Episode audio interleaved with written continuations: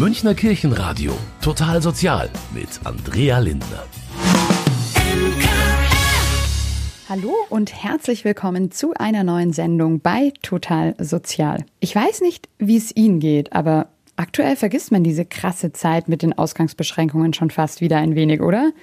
Gerade geht es uns, finde ich, schon recht gut, was Freiheit angeht. Restaurants, Eisdiele, Kino, hat alles schon wieder geöffnet. Aber da war doch noch diese Phase des Drinnenseins mit allen Familienmitgliedern oder Mitbewohnern und Mitbewohnerinnen. Da kam es schon immer mal wieder zu Stress. Aber okay, die meisten von uns haben zumindest mindestens 50 Quadratmeter oder sogar mehr. Schwieriger war es da bestimmt für geflüchtete Menschen in Gemeinschaftsunterkünften. Eine vierköpfige Familie lebt dort zum Beispiel auf 30 Quadratmetern. Auch diese Menschen durften natürlich anfangs kaum rausgehen, genau wie jeder andere. Aber ich stelle mir das Leben dort schon noch etwas härter vor, aufgrund des begrenzten Platzes und teilweise mehr als 300 Menschen in einer Unterkunft. Für viele gab es dann auch nicht die Flucht in die Arbeit, was mich, um ehrlich zu sein, wirklich über diese Zeit gerettet hat. Ich weiß nicht, wie es Ihnen da ging. Die Kinder durften natürlich auch nicht in die Schule und in den Kindergarten. Also verdammt viel Langeweile wahrscheinlich. Ein weiteres großes Problem war dann, dass Betreuungsangebote für Kleinkinder oder zum Beispiel auch Hausaufgabenbetreuung für Schulkinder teilweise gar nicht oder nur sehr schwer durchgeführt und angeboten werden konnten. Ein Sozialdienst, der auch in den 20 Flüchtlingsunterkünften in München unterwegs ist, ist die Caritas. Das Thema Hilfe für Geflüchtete ist dort ein sehr breites. Neben Vor-Ort-Unterstützung in den Unterkünften gibt es zum Beispiel auch jede Menge Beratungs- und Informationsangebote. Während Corona war es aber oft sehr schwer, die Geflüchteten weiter zu betreuen. Vor Ort war es teilweise gar nicht mehr möglich. Kerstin Forster, sie ist Fachdienstleiterin bei der Caritas, erinnert sich an die Herausforderungen. Dann mussten wir erst die Arbeit total anders organisieren, dass wir eben versucht, äh, von außerhalb vom mobilen Arbeiten an den Klienten dran zu bleiben, die Klienten trotzdem nicht alleine zu lassen. Ich kann mir vorstellen, vor allem für die Kinder in den Unterkünften war es sehr schwer in dieser Zeit. Homeschooling war ja schon für Familien in meinem privaten Umfeld schwierig. Und ich denke, Sie kennen sicherlich auch ein paar Beispiele. In den Gemeinschaftsunterkünften sind oft keine oder nur vereinzelt Computer bei den Familien vorhanden. Internet und WLAN gibt es auch nur eingeschränkt oder teilweise überhaupt nicht. Sabine Wimmer, sie ist pädagogische Fachkraft bei der Caritas und zuständig für die Unterstützungsangebote für Familien in der Gemeinschaftsunterkunft in der Triebstraße. Sie macht sich jetzt große Sorgen vor dem nächsten Schuljahr. Wir sehen das schon sehr bedenklich und wir haben da auch Angst in gewisser Weise, dass die Kinder in der Schule zurückbleiben werden in, im, im kommenden Schuljahr. In unserer Sendung heute soll es zum einen um die Arbeit der Caritas für Geflüchtete allgemein gehen, aber ich will schon auch schauen, was die Caritas gerade in dieser herausfordernden Zeit getan hat und weiterhin tut, trotz diverser Hindernisse. Das alles gibt es heute hier bei Total Sozial. Mein Name ist Andrea Lindner und ich freue mich, dass Sie mit dabei sind. Wir lernen heute in der Sendung die Angebote der Caritas kennen, sind aber auch vor Ort in einer Gemeinschaftsunterkunft. Um genau zu sein, nehme ich Sie jetzt mit in die Münchner Sammelunterkunft in der Triebstraße. Hier leben rund 350 Geflüchtete, davon 60 Kinder. Zuerst radel ich an der Unterkunft vorbei. Der zweigeschossige Containerkomplex ist recht unscheinbar. Eine Gemeinschaftsunterkunft hätte ich mir irgendwie größer vorgestellt. Am Eingang sehe ich gleich ein großes Schild. Maskenpflicht. Und Zutritt nur für Befugte. Für den Termin habe ich zum Glück heute eine Sondergenehmigung bekommen. Besucher sind in diesen Tagen noch nicht erlaubt. Ich treffe hier jetzt Sabine Wimmer. Sie ist pädagogische Fachkraft und für die Unterstützungsangebote hier in der Unterkunft zuständig. Mit ihr mache ich jetzt gleich eine Hausführung bzw. Containerführung. Aber zuerst treffen wir uns noch kurz hallo, im Deutschkursraum. Ja, Andrea, hallo. hallo. Jetzt bin ich ja von drinnen schon mal positiv überrascht. Also ich dachte irgendwie, das wäre total klein und beengt, aber wenn man innen drin ist, wirkt es ja eigentlich wie ein ganz normales Gebäude. Ja, also gut, die Zimmer ähm, sind, glaube ich, die Hälfte ungefähr, Wohnzimmer. Also es sind 15 Quadratmeter, wo die ähm, alleinstehenden Erwachsenen zusammen wohnen und auch die Familien, äh, wo jeweils zwei quasi zusammen wohnen in 15 Quadratmetern. Ich weiß nicht, wie groß das hier ist. Ich glaube, das ist ein bisschen größer. Mhm. Also wenn ich es richtig verstanden habe, so eine Familie, wenn die jetzt zum Beispiel zu viert sind, haben dann zwei von diesen 15 Quadratmeter Zimmern. Es kommt darauf an, wie groß die Familie ist. Also es gibt Familien mit vier Kindern, die bekommen quasi also pro zwei Personen ähm, einen Raum. Wenn die Familie fünfköpfig wird, also weil zum Beispiel ein Baby kommt, ähm, haben sie Anspruch auf einen dritten Raum. Das heißt, genau, also drei Räume für fünf oder drei Räume für sechs Personen. Genau. Okay, wir gehen los zur Containerführung.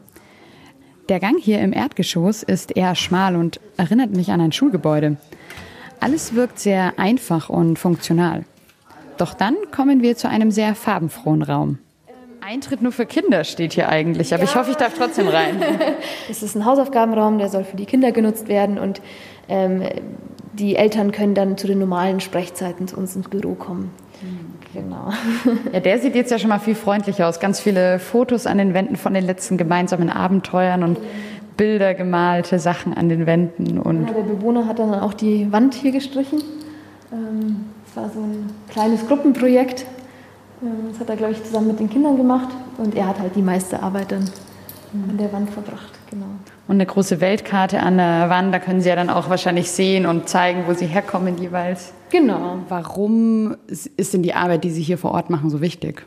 Sie ist deswegen so wichtig, weil, also wir sind ja eine besondere Art der Position, also der Stelle hier. Wir sind ja die Unterstützungsangebote hier. Ähm, dann ist es ähm, eine Position, die so zwischen die ähm, Familien und zwischen die Kinder gehen soll. Das heißt, sie schlägt eine Brücke zwischen den Kindern einerseits, mit denen wir arbeiten, und den Eltern auf der anderen Seite. Um, und ähm, unser größtes Ziel ist ja, ähm, eine Integration zu erzielen. Und über die ähm, Kinder versuchen wir die Eltern so ein bisschen mitzucatchen, dass sie ähm, quasi auch ähm, sozusagen mitgeführt werden, ähm, dadurch, dass wir Arbeit an den Kindern machen und ihnen versuchen, die Kultur, die, die unterschiedlichen Erziehungspraktiken, alles, was hier anders läuft als in den Herkunftsländern, ähm, quasi mitzugeben.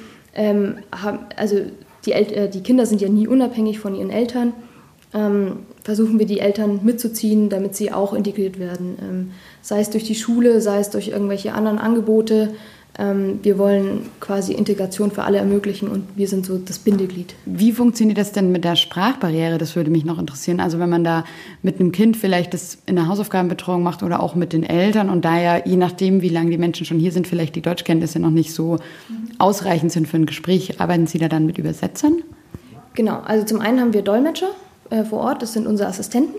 Ähm, da haben wir zwei Assistenten, die ähm, Arabisch und auch ähm, Persisch und Farsi, also Afghanisch sprechen. Ähm, die sind ähm, beide ähm, Vollzeit beschäftigt hier und stehen eigentlich immer zur Verfügung, außer sie sind krank oder im Urlaub und leisten uns da auf jeden Fall wichtige Hilfe und Unterstützung. Das ist dann allerdings nur wichtig, wenn wir syrische und afghanische Familien bei uns haben, was so die größte Gruppe hier auch darstellen in Unterkünften. Bei den Kindern allerdings ist es so, dass die allermeisten Kinder wirklich richtig gut Deutsch sprechen, weil sie einfach durch den Kindergarten ähm, und durch die Schule ähm, so viele Deutschkenntnisse erworben haben und es auch super schnell lernen, ähm, dass wir da eigentlich so gut wie gar keine Probleme haben. Also ähm, vielleicht bei den ganz kleinen Kindern, ähm, die noch keine ähm, Einrichtung besucht haben zuvor, da ist es dann manchmal schwierig, aber bei der überwiegenden Mehrheit, also 99 Prozent würde ich sagen, ist gar kein Problem mit den Kindern zu arbeiten, äh, was jetzt die Sprachkenntnisse anbelangt. Ja, wie lang sind eigentlich die Familien hier? Also wie läuft es dann, wie oft und wie häufig kommt es vor, dass man dann Familien wieder verabschieden muss, was natürlich einerseits positiver ist, weil das heißt, sie haben eben eine eigene Wohnung gefunden, sie wurden anerkannt ähm, als Menschen hier, die geflüchtet sind. Wie ist das? Also fällt es dann schwer, der Abschied, oder kommt es eben vielleicht leider gar nicht so häufig vor und Familien sind hier sehr lang? Ähm, also Familien sind hier eher länger, würde ich sagen. Die besten Chancen haben tatsächlich eher die alleinstehenden Männer, eine Wohnung zu finden, weil ähm, sie weniger Platz brauchen natürlich auch ähm, und eine Ein- oder Zwei-Zimmer-Wohnung ähm, nur brauchen und Familien halt dann drei oder vier Zimmer. Ähm, dementsprechend sind es eher weniger Familien, die hier auch ausziehen. Ähm, es kommt dann eher vor, dass sie in eine andere Unterkunft verlegt werden, als dass sie tatsächlich eine eigene Wohnung finden. Ähm, wenn eine Familie eine Wohnung findet, dann freuen wir uns erstmal total für sie. Ähm, klar ist dann immer so dieses, okay, wir haben jetzt einen langen Entwicklungsprozess mit ihnen mitgemacht, wir, wir kennen uns gut und äh, so ein weinendes Auge ist irgendwie immer dabei, aber ich glaube, das äh, freuende Auge ist immer größer, weil man sich einfach so sehr für die Familie freut, dass sie jetzt ihren eigenen Weg ja, gehen können. Solange die Geflüchteten in der Unterkunft leben, werden sie von der Caritas vor Ort sehr intensiv betreut. Danach gibt es aber auch weiterhin Unterstützung, zum Beispiel im Caritas-Haus in der Arnoldstraße. Dort schaue ich jetzt gleich noch bei Kerstin Forster vorbei. Als Fachdienstleiterin der Unterstützungsangebote bei der Caritas ist sie quasi die Chefin von Sabine Wimmer. Hallo, Frau Forster. Hallo. Ja, schön, dass es heute klappt. Hier in einem großen Caritas-Gebäude in der Arnoldstraße sind wir da. Ähm, vielleicht können Sie ganz kurz beschreiben, worin so Ihre Aufgabe besteht bei der Caritas und die Aufgabe Ihres Bereichs. In München betreut die Caritas 19 Unterkünfte, da, nee, 20 sind es mittlerweile schon. Davon sind 18 Unterkünfte auch äh, mit Familien besetzt. Und in jeder Unterkunft gibt es Asylsozialberater und Assistenten und pädagogische Fachkräfte und Ergänzungskräfte, die für die Kinder, Jugendlichen und Familien zuständig sind. Und ich bin die Fachdienstleitung für diese Mitarbeiter, für die pädagogischen Fachkräfte und Ergänzungskräfte. Wie sehen denn die Angebote vor Ort ganz konkret aus für die ähm, Kinder, Familien, Jugendlichen? Also was bieten Sie da alles oder Sie und Ihre Mitarbeiterinnen und Mitarbeiter natürlich da an und wie unterstützen Sie die Familien? Die Erzieher, Erzieherinnen arbeiten zusammen mit den Kindern und äh, von 0 bis 17 äh, und den Eltern. Das heißt, sie kümmern sich oder sie betreuen und unterstützen in den Bildungsthemen die Suche nach äh, Betreuungsplätzen, also Krippenplätze, Kindergartenplätze, dann die Vermittlung in die Schulen und äh, Suche nach Mittagsbetreuung, Hortplätzen, Unterstützung bei den Hausaufgaben. Nachdem es leider nicht genug Kindergartenplätze und Krippenplätze gibt, dass alle Kinder unterkommen, müssen auch immer wieder Angebote vor Ort stattfinden, wo die Kinder dann in Kleingruppen auf die Regelangebote vorbereitet werden. Also ganz viel ist quasi auch Vermittlung zu schon bestehenden Angeboten, die sehr gut sind und die es schon gibt. Ja, also Kooperation ist ein ganz wichtiges Thema bei uns. Kommunikation, Austausch mit anderen Angeboten dass die sich auch, die brauchen immer die Rückmeldung auch von, von unseren Mitarbeitern an der Basis, was braucht es oder wie müssen Angebote vielleicht verändert werden, dass sie dann wirklich greifen. Und äh, wir brauchen halt die Unterstützung, weil wir es zeitlich einfach auch nicht schaffen, uns um all diese Themen direkt zu kümmern. Wie werden die Angebote denn so angenommen von den Familien, von den Kindern und Jugendlichen? Also jetzt zum Beispiel eine Hausaufgabenbetreuung, gehen die dann gerne hin? Nee, also gerade die Hausaufgabenbetreuung ist ein sehr, sehr zentrales Thema eigentlich in allen Unterkünften. In manchen Unterkünften kann es von, durch ehrenamtliche Hilfe abgedeckt werden. In anderen Unterkünften gibt es fast gar keine Ehrenamtlichen. Da müssen wirklich die, die hauptamtlichen Mitarbeiter täglich zwei, drei Stunden die Hausaufgaben mit unterstützen.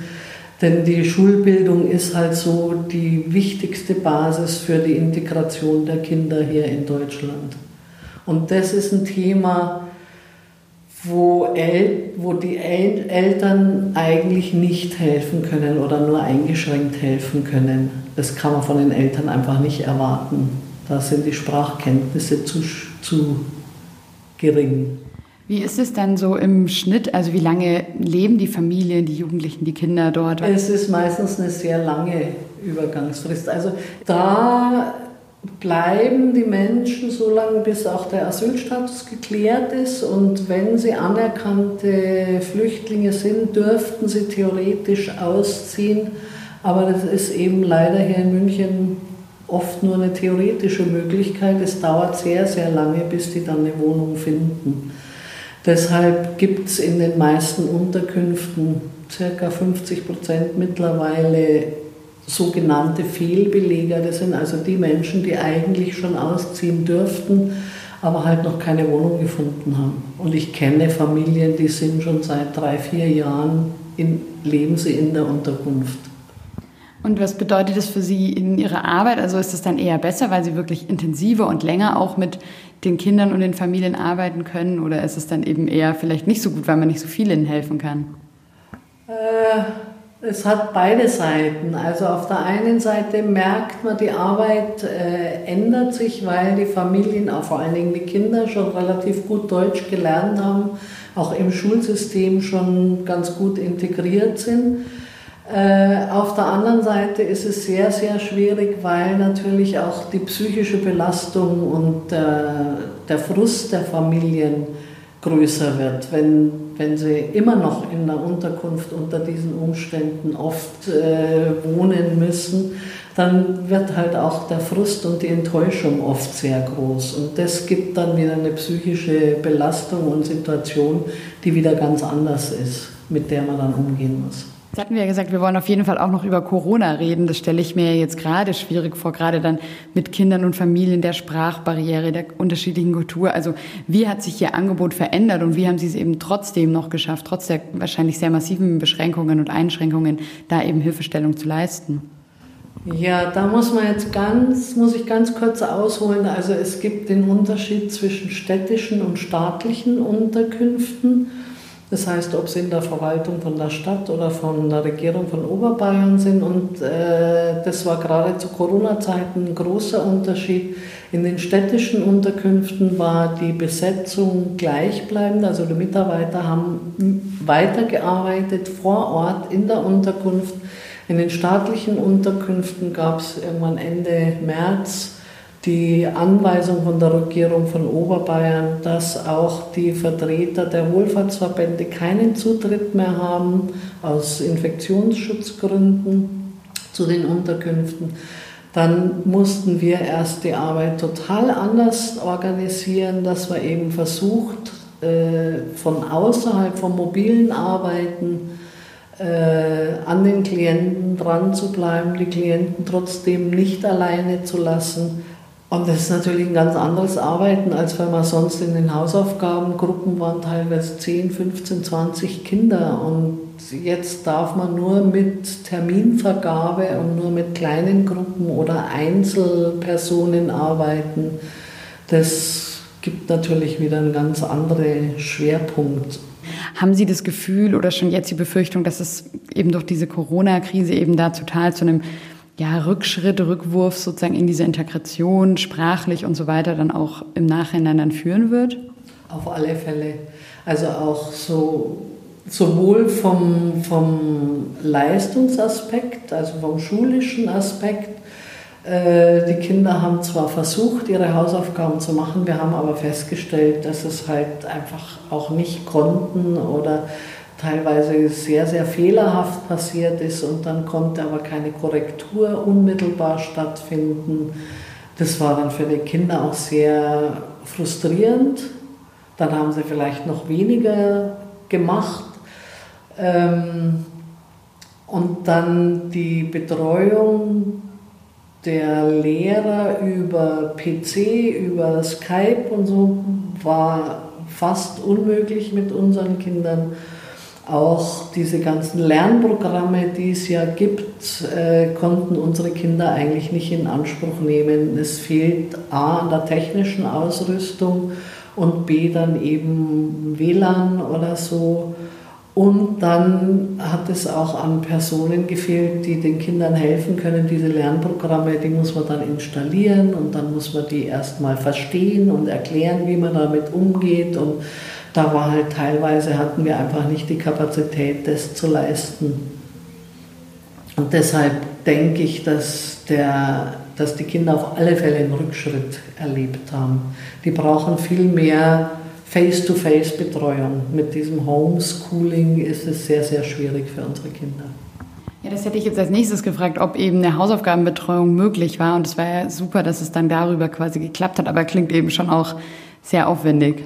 Ja, teilweise haben die Mitarbeiter auch per Telefon dann Hausaufgabenbetreuung gemacht. Und das ist natürlich schon sehr zeitaufwendig und auch anstrengend, den ganzen Tag am Telefon und per Telefon dann den Kindern versuchen zu helfen. Und das Kind liest dann vor, hier steht das und das und das verstehe ich aber nicht. Und der Mitarbeiter muss dann wieder suchen, im Idealfall das gleiche, die gleiche Fotokopie vor sich zu haben, um zu sehen, worum geht es denn, wie kann er dem Kind jetzt helfen, dass es weitergeht. Aber also das ganze Thema Schule war schon sehr, sehr schwierig und sehr belastend. Sie haben ja jetzt auch schon erklärt, dass jetzt eben schon so die ersten Lockerungen kommen. Die Mitarbeiter und Mitarbeiterinnen können wieder rein, können wieder in die Unterkunft und dort auch Angebote mit zum Beispiel kleineren Gruppen durchführen. Wo würden Sie aber sagen, ist noch so der größte Handlungsbedarf? Also was wäre vielleicht die nächste sehr wichtige Lockerung, die Sie sich vielleicht wünschen würden? Äh, ich glaube wirklich äh, die Regeln, der regelmäßige Schulgang. Also auch so, dass sie nur teilweise in die Schule gehen, nur ab und zu und in jede Schule handhabt das wieder anders. Das ist sehr, sehr anstrengend äh, ich denke, mit den kleinen Gruppen kann man da jetzt schon mal gut arbeiten. Was wir immer nötig haben, ist, wäre ehrenamtliche Unterstützung, vor allen Dingen in der Hausaufgabenbetreuung. Da sehen wir, das können wir zeitlich einfach nicht. Und jetzt natürlich mit kleinen Gruppen noch schwieriger, als wenn man mit mehreren Kindern arbeiten kann. Ehrenamtliche Hilfe wird also dringend gesucht. Wie und wo Sie sich dafür melden können, verrate ich Ihnen am Ende der Sendung. Jetzt schauen wir aber nochmal gemeinsam bei Frau Wimmer in der Gemeinschaftsunterkunft in der Triebstraße vorbei. In vier einzelnen Containergebäuden leben hier rund 350 Menschen. Davon sind 60 Kinder. Zwei Personen teilen sich hier 15 Quadratmeter. Eine vierköpfige Familie lebt also auf nur 30 Quadratmetern beengte Verhältnisse, finde ich, die die Bewohner sicherlich während Corona noch mal ganz anders erlebt haben. Die Angebote der Caritas konnten auch gar nicht oder nur sehr eingeschränkt stattfinden. Wie? Das erzählt uns jetzt noch Sabine Wimmer, pädagogische Fachkraft in der Unterkunft. Ähm, es war eine große Veränderung für uns. Am Anfang waren wir, glaube ich, alle eher ängstlich. Ähm, ich glaube aber, das ging äh, fast allen Menschen in Deutschland so, dass man äh, eine große Unsicherheit bei uns im Team gemerkt hat, aber als auch natürlich bei den Bewohnern und Bewohnerinnen, ähm, diese, ähm, die sich dann eben auch ähm, stark zurückgezogen haben, ähm, das Haus ungern verlassen haben, einfach weil sie sich unsicher waren, aber auch weil es diese ähm, Kontaktverbote gab. Und ähm, ja, wir wussten auch nicht so recht. Es war immer unsicher, ob wir dann doch irgendwann rausgehen, ob wir die ganze Zeit hier bleiben, wie wir beraten sollen, wie unsere Aufgabe jetzt genau ähm, auszuführen ist. Ähm, das war einfach eine große Zeit des Umbruchs und wir wussten, ja, die Verunsicherheit ähm, war einfach überall spürbar. Genau.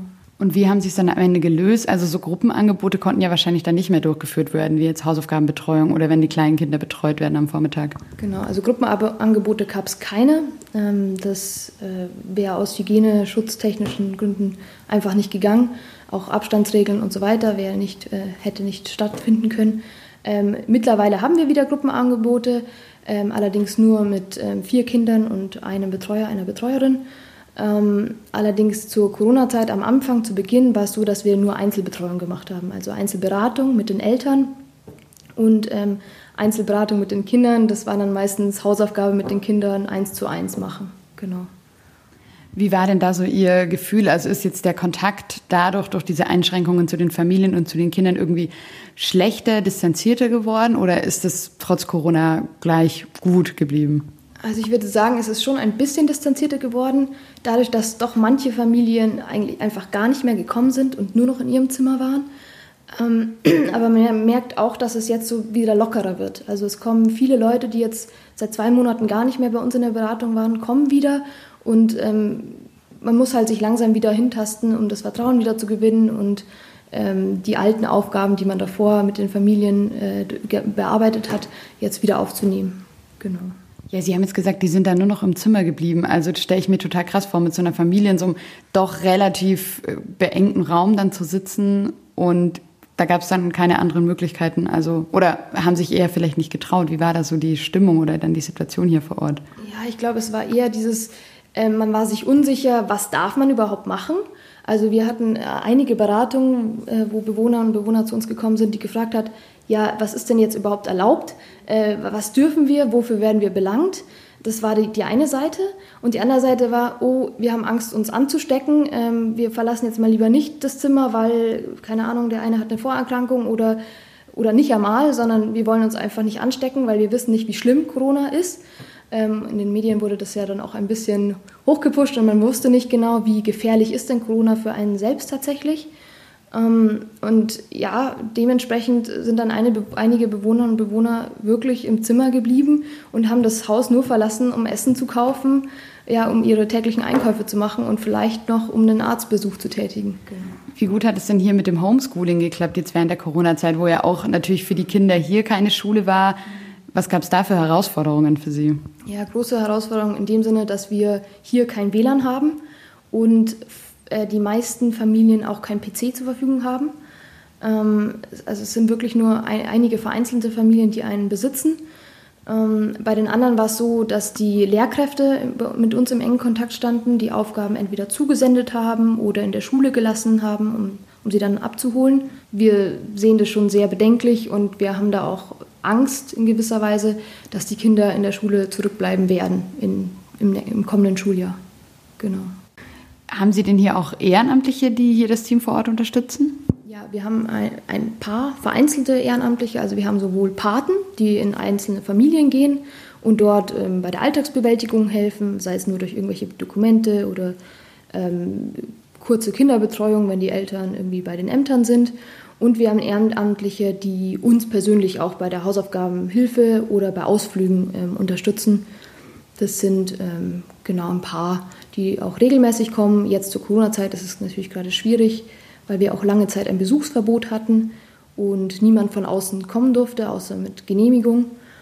Ähm, aber das wollen wir natürlich, wenn jetzt langsam die Lockerungen weiter eintreten, ähm, wollen wir natürlich die Ehrenamtlichen wieder an uns binden, damit diese auch wieder regelmäßig kommen können. Könnten Sie denn da noch mehr gebrauchen oder würden Sie sagen, sind wir gut ausgelastet? Ja, also Ehrenamtliche nehmen wir immer, wirklich immer, also für alle verschiedenen Bereiche, sei es jetzt auch mit Kindern, ähm, Ehrenamtliche, die uns bei Ausflügen begleiten, ähm, die uns bei Projekten unterstützen, bei der Hausaufgabenbetreuung, ähm, aber auch Ehrenamtliche, die für ähm, ja, so eine 1 zu 1 Betreuung machen. Wir haben viele Frauen vor allen Dingen, die eine Ausbildung machen wollen, beziehungsweise äh, die mittlere Reife nachholen wollen und die so ein bisschen ähm, Betreuung bräuchten. Ähm, vor allen Dingen in Deutsch natürlich, für die Deutschkenntnisse, aber auch so mathematische Grundfähigkeiten und so weiter. Da wäre es wahnsinnig schön, wenn wir jemanden hätten, der ähm, die Frauen und auch ein, vereinzelt Männer ähm, unterstützen könnte, bei, damit sie ihren Abschluss auch wirklich gut schaffen können. Das war's für heute schon wieder fast bei Total Sozial. Wir haben viel über die Arbeit der Caritas mit und für geflüchtete Menschen gelernt heute. Zum Abschluss fasst Kerstin Forster nochmal die größten Herausforderungen ihrer Arbeit zusammen. Man muss zuerst eine Vertrauensarbeit machen. Man kann nicht erwarten, dass die Menschen hierher kommen und sich öffnen und alles machen so. Äh, es gibt sehr oft eine große Skepsis auch von den Bewohnern gegenüber allem, was so ein bisschen offiziell äh, wirkt. Es gibt viele Ängste und gegen diese Ängste und Bedenken, auch Fehlinformationen. Die Menschen kommen oft mit, mit totalen Fehlinformationen an, wie das hier in Deutschland ist. Oder äh, da muss man erstmal gegen ankämpfen, sage ich mal. Äh, viel Vertrauensarbeit eben, bis man dann dahin kommt, dass alle gemeinsam an einem Strang ziehen. Die Menschen sind oft, haben oft eine furchtbare Geschichte hinter sich, sowohl im Herkunftsland als auch dann auf der Flucht, sind manchmal traumatisiert. Äh, ja, das sind alles so, so Themen, die es teilweise dann schon schwierig machen und immer wieder so die eigene deutsche Vorstellung im Kopf und dann aber dann wieder davon abrücken müssen äh, und versuchen andere Verständniswege auch zu finden. Falls Sie jetzt das Team von Frau Forster ehrenamtlich unterstützen wollen, zum Beispiel in der Hausaufgabenbetreuung, dann melden Sie sich einfach bei der Koordinationsstelle für ehrenamtliches Engagement im Bereich Migration bei der Caritas.